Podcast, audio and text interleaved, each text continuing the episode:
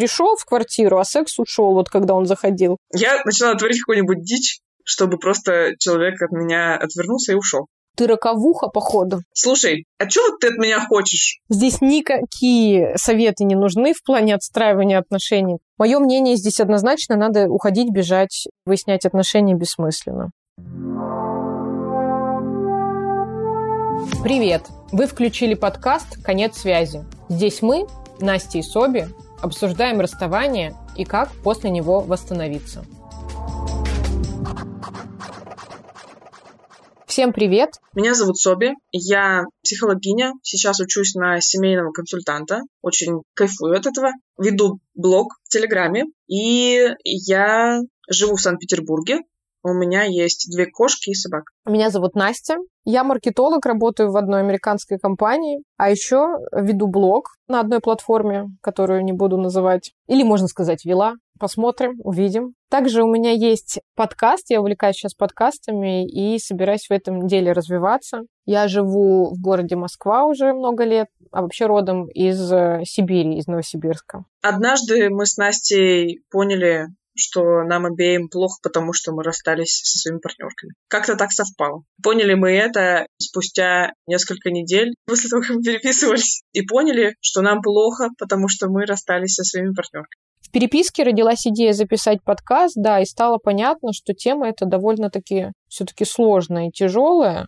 И многим из нас нужна какая-то поддержка, какой-то алгоритм, как проживать этот процесс, мы хотели бы, возможно, собрать какие-то лайфхаки, практики, размышления, которые помогли бы и нам в первую очередь, ну и вам во вторую, как-то экологично прожить этот процесс нелегкий, расставания. И, может быть, во время записи разных выпусков мы будем и сами делиться нашей ситуацией, как мы проживаем, как у нас сейчас дела и какие процессы у нас сейчас запущены, что нам помогло, а что, наоборот, не помогло. Мне лично также хотелось бы обсудить само понятие расставания, что человек в него вкладывает, что для каждого это значит, и настолько ли это невыносимый опыт, или можно все-таки его как-то смягчить. Да, это мы обязательно обсудим, потому что, как оказалось, надо тоже обсуждать, что такое значит э, расставание. Вот мы расстались, и это вот это значит, и мы вот так будем теперь жить, или это что-то другое значит, потому что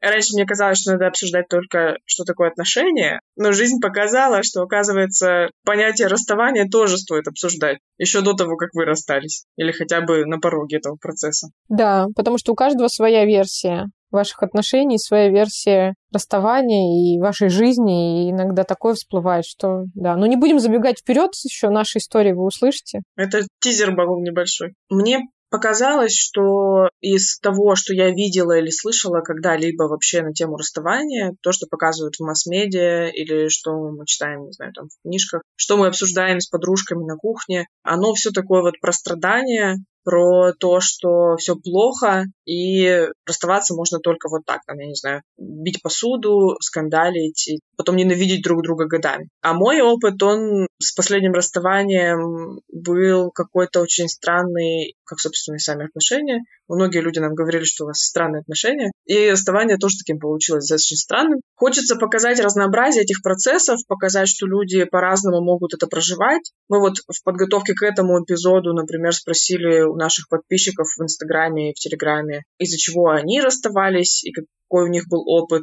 Тоже интересно посмотреть было на их ответы. Ну и мне важно как-то под одну гребенку все процессы тоже не собирать, а понимать, что, ну, многое индивидуально. И люди там и друзьями расстаются. Сейчас еще есть такая штука, как расширенные вот эти большие семьи, когда были, например, два супруга, они развелись, у каждого из них уже есть там какие-то другие семьи, но они тоже друг с другом общаются, там, например, особенно если у них есть общие дети, и это такая большая одна огромная семья. Ну, то есть это же тоже процесс какой-то был у них расставания. Они как-то это все прожили, и вот к этому все пришло, трансформировалось в это. А я расскажу про себя. Мое расставание с твоим, наверное, очень сильно расходится, потому что я сейчас переживаю, наверное, такой тяжелый выход из созависимых отношений со всей пачкой токсичности, всяких недопониманий и ссор как раз, и слез, и такого трэша, так скажем. Но я даже не об этом, не то чтобы меня все пожалели. Я сейчас хочу э, изобрести способ, несмотря на реакцию партнера, как выйти из отношений самой себе доказать, что можно выйти максимально экологично. Потому что, по сути, за свои личные эмоции, за свои процессы, там, за свои ощущения отвечаешь только ты сам. Поэтому для меня важно также, какое значение расставание имеет в жизни человека и какие ценности, возможно, нужно подрастить, свою ценность как минимум, вот уже что на поверхности. И как это все прожить, возможно, чтобы это расставание помогло тебе стать новым человеком и начать любить себя еще больше. Какие масштабные планы? Да, у меня очень масштабные, так что как минимум 10 выпусков прогнозируем. Подкаст как психотерапия. Да, я же воспользовалась просто, на самом деле, случаем. Ты думаешь, я зря с тобой общаюсь? На самом деле, так себе вариант. Не, э, конечно же, для меня очень важно не миссией, так скажем, а целью также является поделиться с людьми какими-то выводами своими, потому что чаще всего мы думаем, что помогая, мы просто отдаем, а я по своему опыту знаю, что помогая кому-то проживать расставание, когда я делюсь своими какими-то лайфхаками, умозаключениями, я очень сильно и помогаю себе, проговаривая это все. Поэтому это такой вин-вин процесс.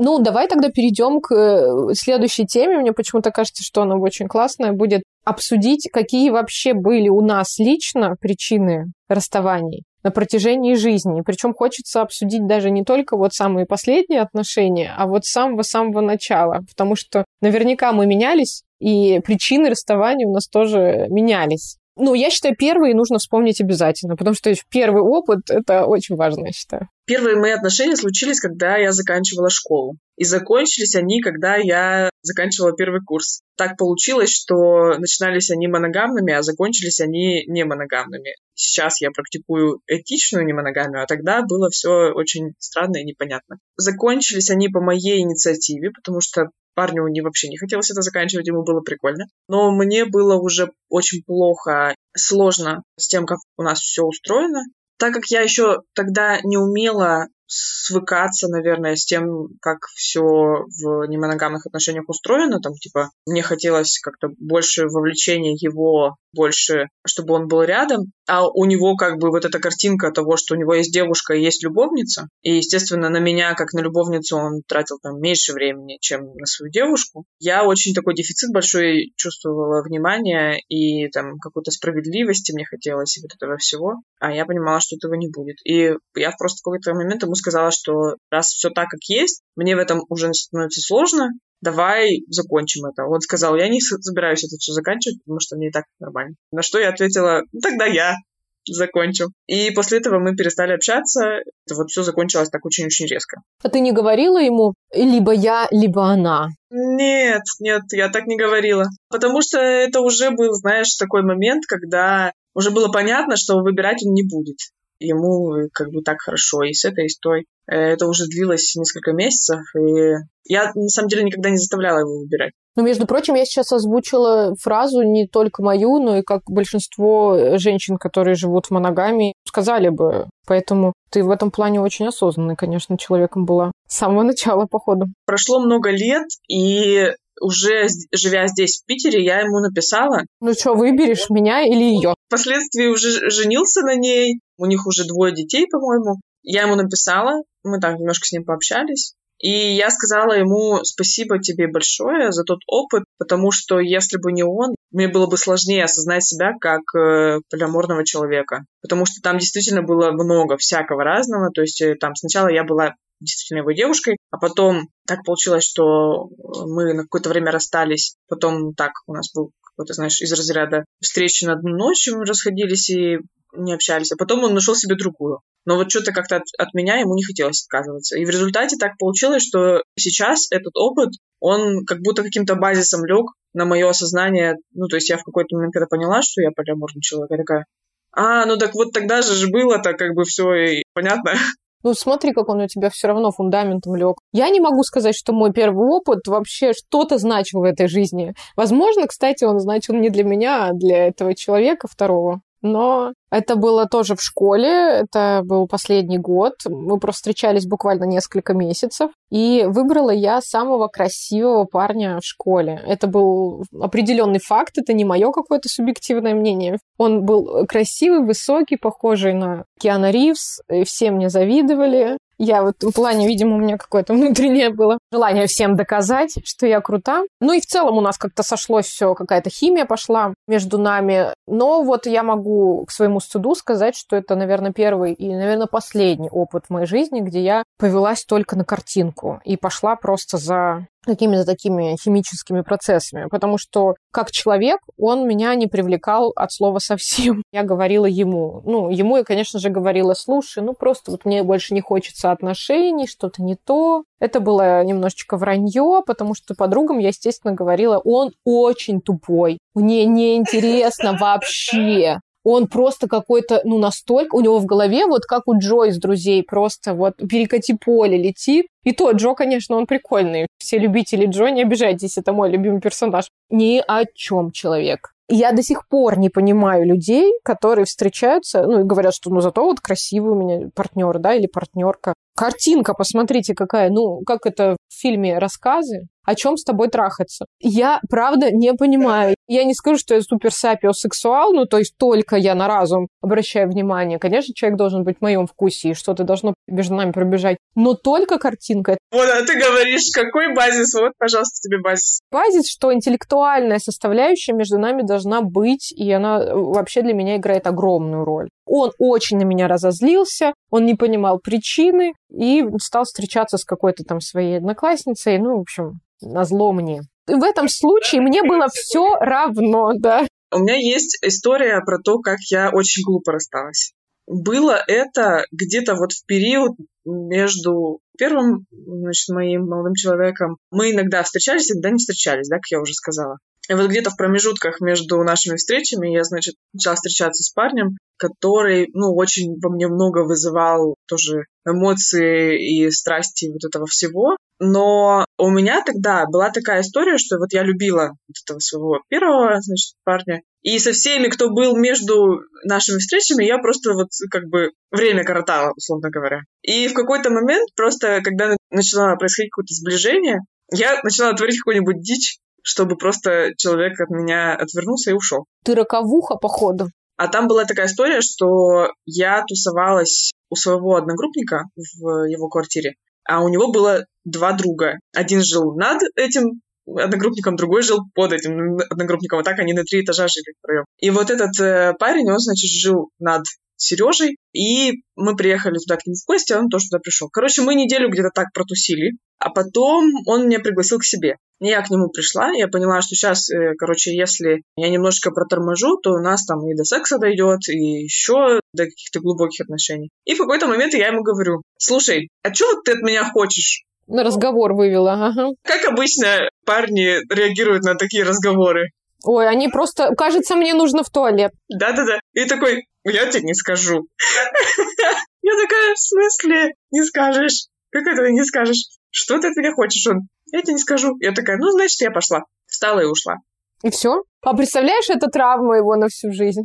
Разговор, который у меня не состоялся. А если бы я что-то ей ответил? Сейчас лежит на кушетке у психотерапевта. Да, нет, я очень сомневаюсь. У меня вот в институте был парень, с которым я два года встречалась, и он, ну, абсолютно тоже, соответственно, не любил разговаривать, но каждые три месяца, прям по часам, он со мной расставался. Мои подруги просто уже знали это все, естественно, они очень легко догадались. Замерили период и реально мне говорили, Настя, Настя, ну вот на неделе, на неделе, Настя, уже на неделе. Ты готовишься, ты готовишься? А я говорю, да все у нас в этот раз. А я просто, как, как знаешь, это 51 поцелуев каждый день с чистого листа. Мой мозг перестраивался, я, все хорошо, у нас теперь все по-другому. Каждые три месяца он ко мне приходил и говорил, Настя, кажется, что-то не то. Вот мне кажется, что-то хочется вот чего-то другого. Я, а что, давай поговорим. Нет, я не хочу говорить, просто давай расстанемся. Нахера он возвращался-то? Не может он без меня, наверное. Не знаю. Не помню, кстати, причины, по которым он возвращался. Он просто как бы пропадал со связи, потом приходил или там писал мне, и типа мы опять начинали встречаться. В общем, слава богу, это Санта-Барбара закончилась через два года, когда я была в поездке, он мне звонит в поездку и говорит, Настя, кажется, я влюбился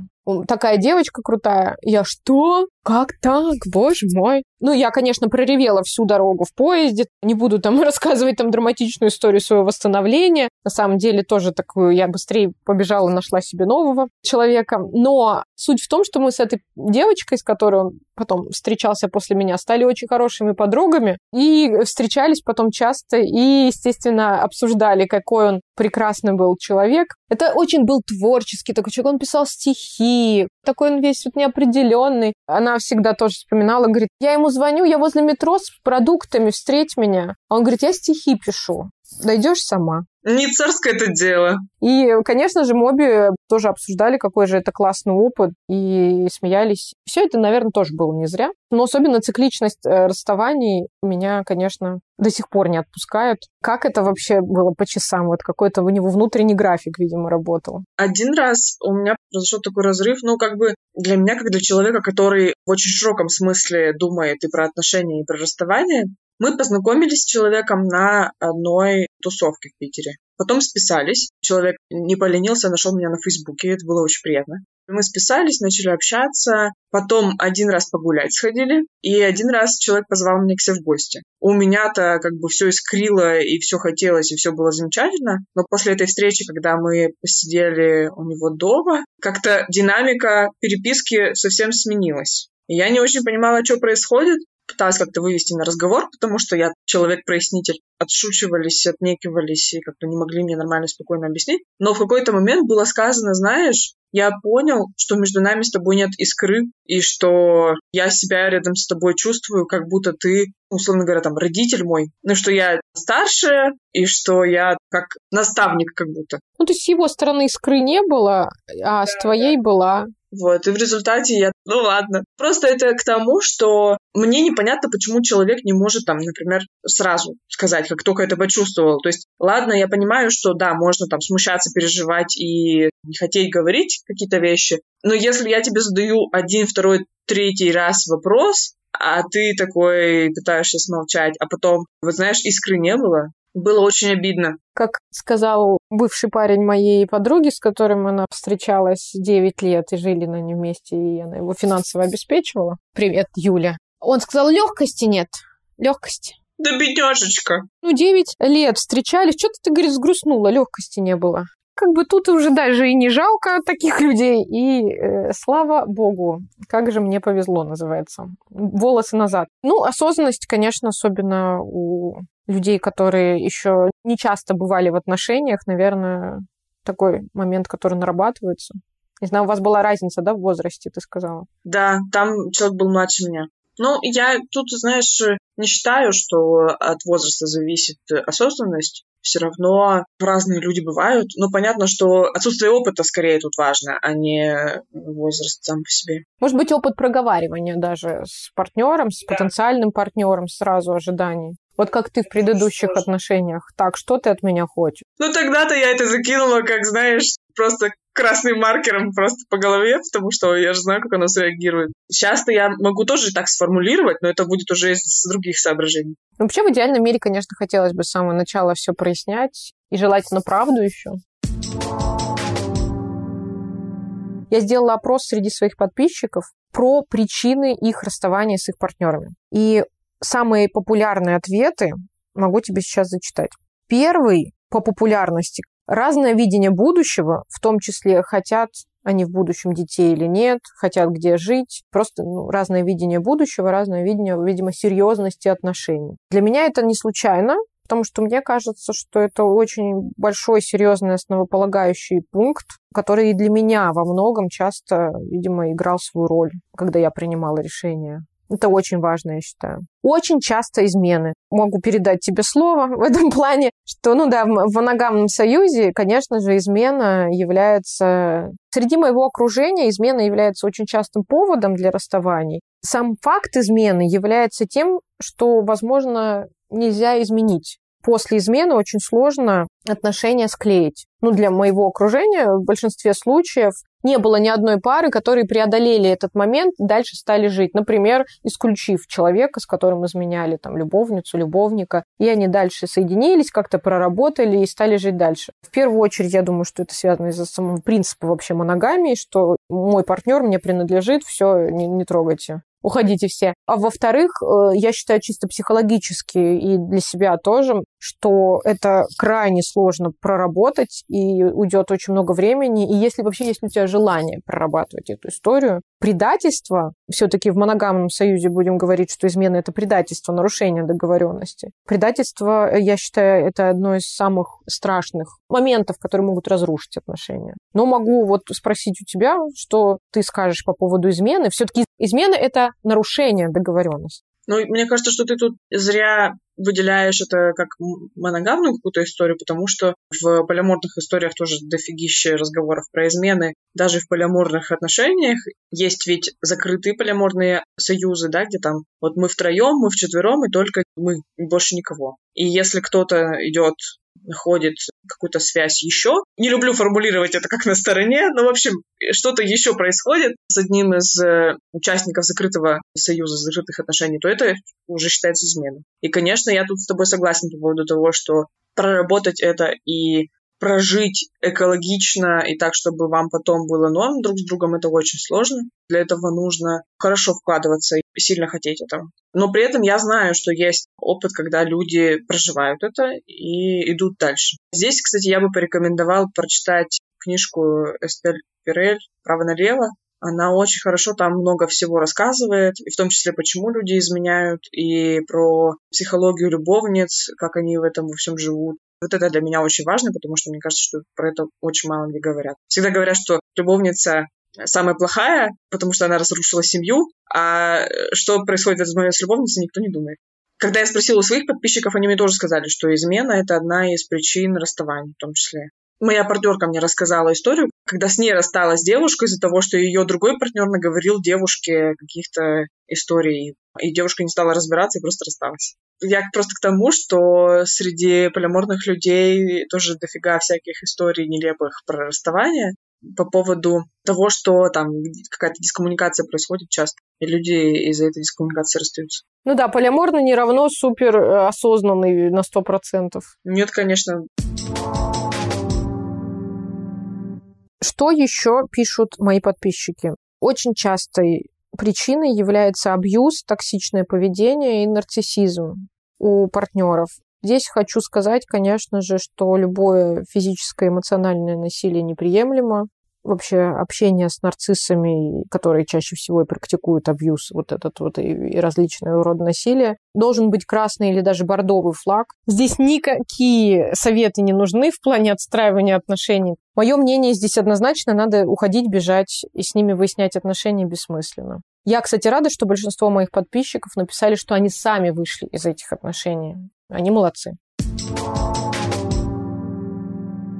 Интересный пункт. Несколько людей написали, что чувства пропали. О, у меня тоже было такое, да. Вот мне здесь очень интересно порассуждать, что это значит чувства пропали. Ну, еще вот сто лет назад вообще чувства не были причиной возникновения вот брака, отношений и так далее. Чувства, может, у кого-то были, но женились и жили вместе люди вообще по другим соображениям. Мы же сейчас все равно в другой вселенной живем. Как бы чувства пропадают, я имею в виду, что на каком-то уровне они пропадают все равно года через три. Первые бабочки, не люблю бабочки в животе теперь называть, потому что знаю, что это невротические какие-то процессы у тебя происходят. Ну хорошо, вот эта легкость, вот эта, которую все говорил бывший партнер моей подружки, вот эта легкость же пропадает, и начинается бытовуха. И как бы если каждый раз прыгать просто и говорить, чувства у меня что-то пропали, может быть, я не знаю, я слишком категорична. Вопрос в том, какие чувства имеются в виду. Любовь, любовь разная тоже бывает. Ну да, какое-то, может быть, чувство безопасности, принятия пропало. Я сейчас, например, тоже смотрю в свои ответы и вижу, человек пишет, девушка поняла, что разлюбила меня, и мы остались друзьями. А друзья не любят друг друга. Вопрос. Да, походу, по-другому. Романтическая влюбленность. У меня вообще всегда много вопросов в таких местах, но мне кажется, что здесь вот про что речь. Так как раньше работала, уже не работает именно на уровне эмоциональном и люди находят какой-то другой формат, который их больше устраивает. Либо мы совсем перестаем общаться, потому что, ну, как-то вообще не удовлетворяют потребности эти отношения. Либо вот мы находим какой-то немножко другой формат, где мы можем контактировать, что-то делать вместе, но просто это уже не называется романтическими отношениями. Ну, это очень хороший, ты описала пример расставания. Чаще всего это сопли, слезы, скандалы, интриги, расследования. Есть такая штука, что хорошее расставание — это когда вы можете находиться на одной территории, в одной комнате, и вас там не штырит от этого, что вы с бывшим на одной территории находитесь. Вы там не перебегаете улицу, когда вы видите, что вам навстречу бывший идет. Это называется эмоционально прожитый как бы разрыв. Слушай, мне кажется, я в этом плане такой неуспешный человек. У меня есть один бывший, кстати, который меня бросал каждые три месяца, как ни странно, с которым я какое-то время после, мы нормально встречались, общались как друзья. Какая-то нежность была такая, дружба, но э, не было никаких триггеров никто никому ничего, не дай бог, не вспоминал. А помнишь, как ты меня каждые три месяца бросал? Ничего вообще не было. Мы радовались искренне друг за друга. Я спрашивала про его детей, он там спрашивал про мои отношения. Все было классно. Про работу, про природу. Но в основном меня как будто бы все не любят, ненавидят, избегают. Я тоже как-то вот завожусь от мыслей о них. Ну, хотя вот сейчас уже попустила сильно, но вот очень смешной был эпизод. У меня есть один бывший, не буду называть его имя, и он как-то после выступления, я приходила с подругой на его ну, не только на его, но вообще на их выступление, там несколько было артистов. И он стоит, курит, а мы расстались как бы плохо, грустно. Все его поддерживали, видимо, его друзья. Он там всем про меня говорил, какая я плохая. Я всем своим подругам, друзьям говорила, что он вообще ужасный человек. И как бы вообще вот ноль общения. И не получилось. У всех своя уже судьба, много лет уже. Мы не стали общаться. Э, да и уже и неинтересно. Ну, в общем, выхожу я уже домой, иду с подругой, а он стоит, курит, и мы встретились глазами, и он практически съел сигарету, которую курил, просто она у него выпала, как мертвеца увидел. Это где-то даже стихи есть такие, что не встречать, или я в ТикТоке где-то смотрел, не встречайтесь с бывшими, это как покойников встретить. Ну, я вот не согласна с этим абсолютно. Но вот в нашей ситуации как будто бы он встретил умершую бабушку свою какую-то и охренел. И я подумала, господи, бедный ребенок. Ладно, пошла, не буду. Если бы я сил набралась, еще подошла к нему, вообще бы с ума сошел. Так что, да, про чувства понятно, разобрали.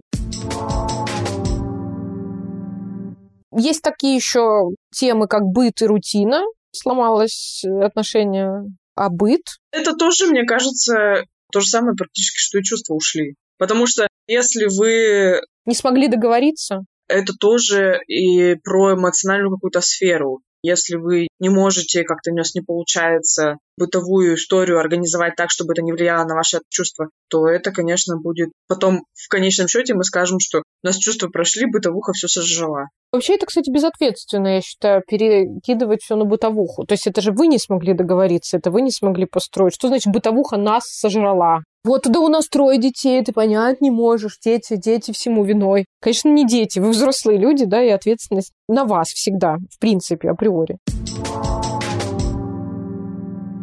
Ладно, отсутствие влечения сексуального я считаю отдельной темой интересной. Много есть исследований, как наша сексуальность меняется в моногамных отношениях или даже, может быть, не моногамных, но в постоянных, как с одним и тем же партнером меняется сексуальное влечение. Я тоже считаю, что это как и быт, как и чувство, это все то, над чем нужно работать. Потому что просто говорить о том, что у меня, кажется, пропало сексуальное влечение, я не понимаю, почему. Ну и работать с этим не хочу. Все, давайте я найду другого человека. Я вообще считаю, что эта история, особенно про сексуальное влечение, причина в целом того, что очень многие пары есть серийная моногамия, да, ну, то есть вот здесь чувства где-то 3-5 максимум лет закончились, или чувства, или сексуальное влечение, или то и другое. Или бытовуха начала к вам в дверь стучаться. Вы раз такие расстались, опять на 3-5 лет следующие отношения, 3-5 лет следующие. И вот здесь, я считаю, ответственность только на людях, ни на ком другом. Так а разве расставание это не ответственность людей? Не, ответственность стопроцентная, да. Я имею в виду, что ваш выбор и ваша ответственность либо расставаться, либо работать, а просто делать себя объектом, да, который, ну вот секс у нас ушел из пары. Быт пришел в квартиру, а секс ушел, вот когда он заходил. Все как бы, о чем вы говорите? У меня лапки. Что я могу? Но тоже выбор каждого человека. Интересные вот э, моменты – это потеря интереса как к личности, разные ценности и интеллектуальный мезальянс. Это все про одно. про, наверное, тут больше про развитие человека как э, личности, куда что ему дальше делать, развиваться и что делать со своей жизнью, чем интересоваться. И здесь, если партнер вообще, наверное, в разном направлении с тобой смотрит, наверное, действительно может быть тяжело. Я считаю лично для себя это основной причиной почти всех моих расставаний. Именно это там, измены, что-то еще, э, даже отсутствие сексуального влечения являлись уже как сопутствующими друзьями, но главной причиной для меня лично чаще всего являлась потеря, ну, я не скажу, что уважения, но потеря такой общности семейной какой-то, потеря понимания человека как вот отдельной личности, интересной мне. Я считаю, это намного грустнее, чем бытовуха. Потому что это сложно исправить, и ты не можешь на человека же давить и говорить, так, ну-ка, можешь вот эту книжку прочитать? Мне хочется с тобой ее обсудить. Хотя я так делала. Я качала книги, кидала, я подкладывала, я говорила, послушай этот подкаст. И что, получалось? Нет, никогда. Никогда не получалось. Мой подкаст, который я делаю вот отдельный, «Мама, я сама». Можно его прорекламировать? Делаю отдельный подкаст про современных 30-леток. «Мама, я сама» со своей подружкой Катей. Подписывайтесь. Мы его запустили, и когда вышло уже несколько выпусков, я свою бывшую партнершу просила послушать, дать обратную связь. И как-то я так уже была зла на нее, когда много уже месяцев даже прошло, она все не послушала. Или послушала только один выпуск. Мы ехали вместе в метро, она смотрела ТикТок. Можешь включить мой подкаст и послушать это было так для меня и унизительно, и грустно. И я поняла, что, господи, что ты делаешь, Настя, вот зачем? Ну, она, давай, хорошо. Так тоже было ей, думаю, неприятно, и мне. Я подумала, никогда в жизни больше не буду так навязываться. Потому что человека не изменить в этом плане, если он сам не будет хотеть развиваться, меняться. Интересный последний пункт – это страх, что родители узнают. Это ЛГБТ-представитель написал. Ну, что родители узнают о том, что у меня отношения однополые. В целом, я считаю, такой в России особенно релевантный страх и повод расстаться. Так, вот ты как раз говорила про развитие, да, и про то, что кто-то не хочет развиваться в какую-то сторону, а другой хочет, чтобы он развивался в ту сторону. И вот следующим моментом хочется обсудить именно вопрос работы над отношениями и развития внутри отношений. И мне в первую очередь хочется спросить, почему мы последние несколько лет так зациклены на разговоре о том, что над отношениями надо работать. Вот у тебя какая есть по этому поводу идея? Знаешь, у меня вот эта тема работы над отношениями в течение жизни очень сильно менялась. То я считала, что не нужно работать над отношениями, нужно жить в кайф вообще, просто в кайф. Потом я очень углубилась в эту тему и заставляла всех вокруг работать над отношениями. Подруг спрашивала, вы работаете? Ну, вы, вот вы просто... Вы вообще как часто разговариваете об отношениях? А почему так редко? Вы не ссоритесь? Что значит? Значит, у вас не отношения. У тебя был какой-то стандарт, что ли? Да, у меня был какой-то вот стандарт. Я начитала из журнала Psychologist. Есть такой журнал. Подцепила чего-то такого, вот, знаешь, совсем уже, вот надо работать, это работа. Сейчас я считаю, что никого не заставишь работать над отношениями насильно. Но если ты осознанный человек и выбираешь себе партнера, тоже осознанного человека, вы обязательно столкнетесь с конфликтами, которые обязательно нужно будет проговаривать и решать. То есть нет пар, которые вообще... Ну, или, наверное, это пары, которые вообще не интересуются друг другом, у которых вообще нет конфликтов. Всегда будут конфликты, но вот я после последнего своего разрыва сто процентов задумалась над тем, что слишком много я работала что конфликты должны быть, но конфликты или вот эти разбирательства, процессинг должны занимать не так много времени. И где-то я вот у какого-то блогера посмотрела, что если 20% времени вашего совместного времяпрепровождения занимает разбор конфликтов и 80% кайф друг от друга, вы веселитесь, э, классно проводите время, то это классно. И мне понравилось, я решила взять эту формулу себе. 80 на 20. В моих отношениях прошлых, к сожалению, это было чуть ли не наоборот как не грустно. И грустно, и, с другой стороны, это была правда, и честно надо признаться, что от этого очень сильно устаешь, и лучше найти тогда себе партнера, с которым у тебя будет нормальная пропорция здоровых таких отношений, более-менее, где ты будешь счастлив большую часть времени. Вот такая у меня позиция. Ты что думаешь? Что я думаю? Я думаю, что если людей что-то не устраивает в их отношениях, то надо работать именно над тем, что не устраивает. Психотерапевты так говорят, э, не чешите там, где не чешется. Если у нас проблема где-то в какой-то одной сфере, то нужно решать эту проблему в этой сфере настолько, насколько для нас это важно. Не хвататься за все подряд и не пытаться сделать из друг друга идеальных партнеров, которые вообще во всем молодцы и какой-то шаблон поддерживать. Нам вот очень часто говорили, что мы какие-то странные. Но нам было хорошо в этой странности. Какими хотели видеть свои отношения, такими они и были. Так это классно. Просто э, мне здесь кажется важным обратить внимание на то, что не все, что говорят о работе над отношениями, стоит буквально принимать и брать в расчет. И тут как будто бы, если ты над отношениями не работаешь, то они плохие. А если плохие, то тогда тоже надо их заканчивать. Или если ты над отношениями работаешь, а они никак не улучшаются, то ты тоже плохой оказываешься. И тогда тоже в чем смысл этого всего? Стоит найти здесь свой баланс, и в этом балансе просто друг с другом все время, насколько мы этот баланс оба видим, слышим, оно про это или вот про это. Ну, то есть как-то синхронь настроить в этом балансе. То, что ты рассказываешь, тут нужен диалог. А если в паре вообще диалога нет, я тут хочу маленькую ремарку сделать. Потому что в моем опыте, бэкграунде очень много было историй, где диалог вроде есть, а вроде его нет ты уходишь после разговора и думаешь, что ты разговаривал со стенкой или с зеркалом, но не с другим человеком, который говорит активно словами через рот о своих потребностях. Поэтому, мне кажется, тут тоже надо отметить, что диалог, если идет, идет, а ничего не меняется, и это монолог чаще всего от вас, а второй человек говорит, да-да-да, но можно мне, пожалуйста, уже в PlayStation поиграть. Это прямая цитата моего бывшего мужа то, наверное, стоит задуматься, а зачем вам такой монолог. Идите в стендап, будете рассказывать монологи.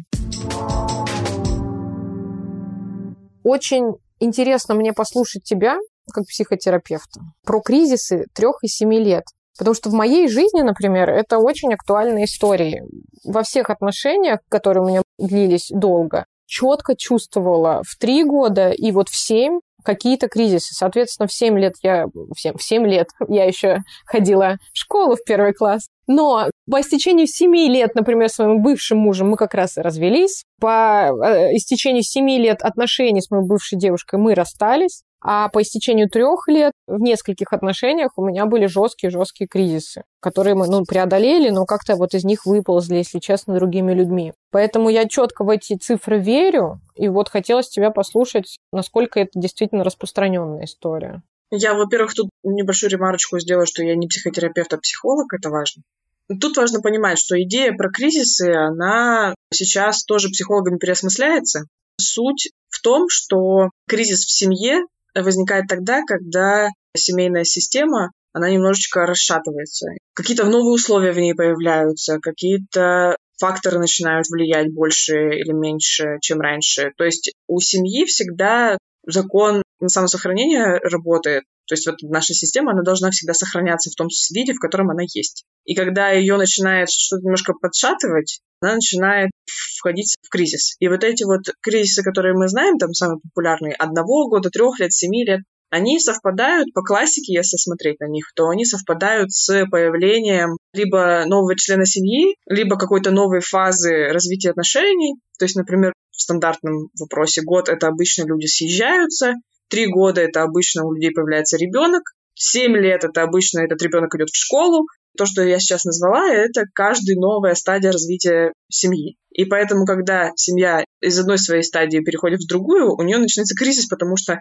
надо какое-то время, чтобы снова мы вошли вот в это вот какое-то привычное русло. Но так как есть многие отношения, у которых там не появляются дети, ну, то есть мы все по-разному вообще строим свои отношения, а вот эта классика, она как бы уже так приелась, у меня есть идея, что мы просто, опять-таки, развиваемся в течение времени в своих отношениях, и что-то меняется здесь, и это влияет на стабильность системы. Либо еще есть идея, что часто мы просто знаем, что существуют такие кризисы. И боимся заранее? Боимся и готовимся к этим кризисам, а они наступают. Ну, то есть как-то немножко себя здесь программируем в эту сторону. А, магическое мышление тут работает. Да-да-да.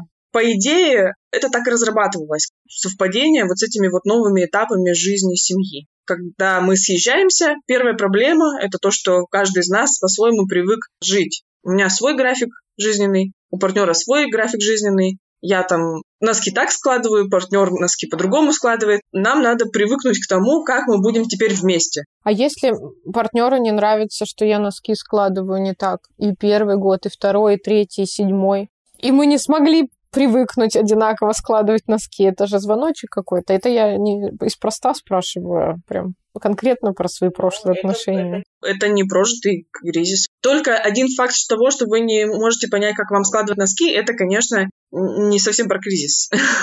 Нет, это я утрирую. Ты же сейчас, да, сказала про бытовые вопросы, которые вначале решаются, когда люди съезжаются. А если бытовые вопросы не решились вплоть до окончания отношений, это, наверное, говорит о каком-то непринятии партнера и непринятии его графика. Но если такая пара не пойдет на терапию, то она, конечно, там будет это все тащить за собой все эти годы. Это будет влиять. Я, как э, человек, который сейчас учится на семейного терапевта, могу тебе рассказать, что стадии жизни семьи, они очень важны. И есть даже некоторые направления психотерапии семейной, внутри которых вас заставят прожить этот э, этап, этот период э, так, как его надо прожить. То есть вас вернут просто на этот этап и заставят как-то в этом этапе повариться. Ну, я сейчас здесь очень сильно утрирую, там, со словами заставят. Ну да, да, да, да, возвращают, в общем. Я бы сказала так, стоит не думать про то, а вот мы уже год прожили, этот кризис настанет, или там, а вот мы уже семь лет прожили, этот кризис настанет. Я бы тут индивидуально смотрела. У человека есть возрастные кризисы, в детстве они вообще наступают по-любому. Потом, чем старше человек становится, тем шире вот этот диапазон возможностей. То есть э, он может и в 30 лет прожить какой-то кризис, не прожить в 30, а прожить в 40 лет. Ну, то есть по-разному там может быть. Возрастные кризисы, они существуют, и они, конечно, тоже влияют на семейные кризисы в любом случае. Может быть просто такое, что вы там своим возрастным кризисом совпали период, там 7 лет было отношениям, а у вас случился свой возрастной кризис. Это повлияло на вас как на союз. Это тоже нормальная история. Это именно так и произошло. Вот, а представь, если у каждого свой возрастной кризис и еще и новый этап жизни семьи, там, например, один ребенок пошел в школу, родили второго ребенка, и у каждого еще из взрослых э, свой собственный возрастной кризис. Это застрелиться можно, да.